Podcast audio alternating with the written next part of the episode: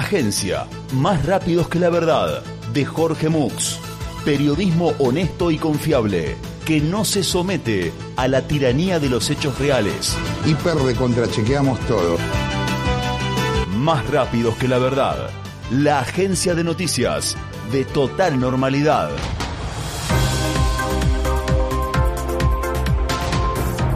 ¿Cómo es un día en la vida del Papa Francisco? Ser papa es una tarea que tiene sus complicaciones.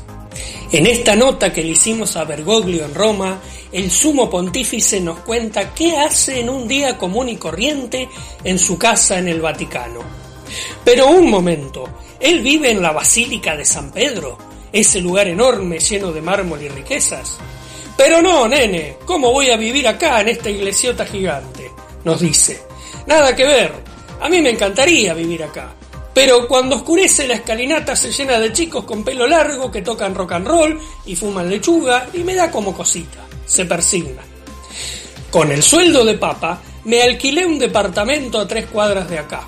Así me vengo caminando. El departamento tiene balcón.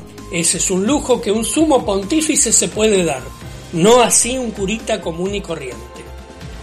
Me levanto a las 10 de la mañana, me pongo las pantuflas papales, la sotana papal y me preparo unos matienzos con tostadas con queso García en la cocinita. Después salgo a comprar la verdura para el almuerzo. Siempre voy a lo de Piero, mi verdulero de confianza. ¡Eh, Francesco! ¿Hoy hablaste con Dios? me pregunta. Sí, dijo lo mismo que el tuvo culete, le respondo yo en tono jocoso. Llevo un pepino, pero no me puedo agachar a agarrarlo, querido. No me agarras el pepino, le digo. Ellos ya saben que yo soy argentino y que hago chistes subidos de tono. Eh, Piero, dame tubérculos. Quiero llevar tubérculos bien grandes y turgentes. Le digo. Nos reímos como locos.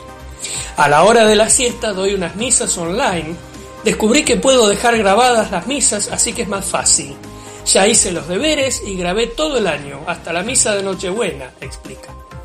Grabé todas juntas en un mismo día y me agarré un pedo con el vino es que el momento de la consagración de Cristo no puedo hacer mímica, hay que hacerlo en serio.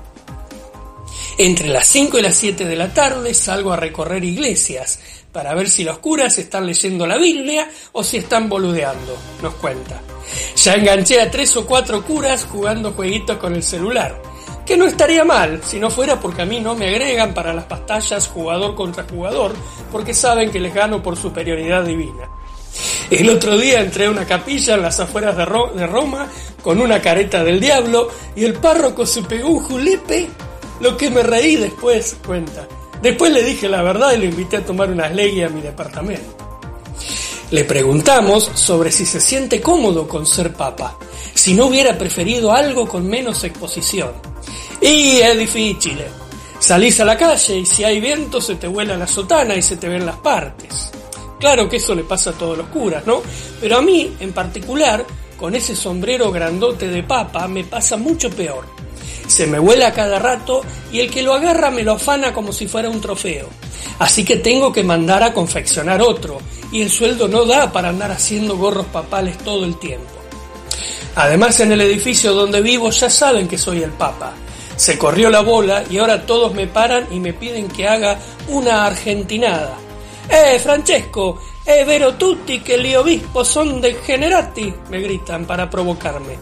Saben que así como hago chistes todo el tiempo, también me enojo fácil, porque soy argentino.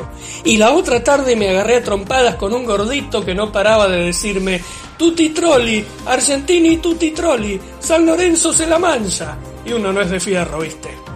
Igual alta rata el gordo, porque cuando le fui a poner una piña salió corriendo. Hace unos días yo andaba con el papamóvil y me paraban para que le firmara autógrafos y no me dejaban seguir. Atropecé unos cuantos, total yo después arreglo las cuentas con Dios. Dejamos a su santidad mientras habla con el vicepresidente junior de los obispos, quien le dice, Don Vergo, se nos está terminando el agua bendita. Es hora de trabajar, querido, nos despide. Se preguntan, che, ¿será cierto lo que dijo? Más rápidos que la verdad, de Jorge Mux, la agencia de noticias de total normalidad. Tengan confianza que cuando le contamos algo es porque es así. Total normalidad por Radio Urbana.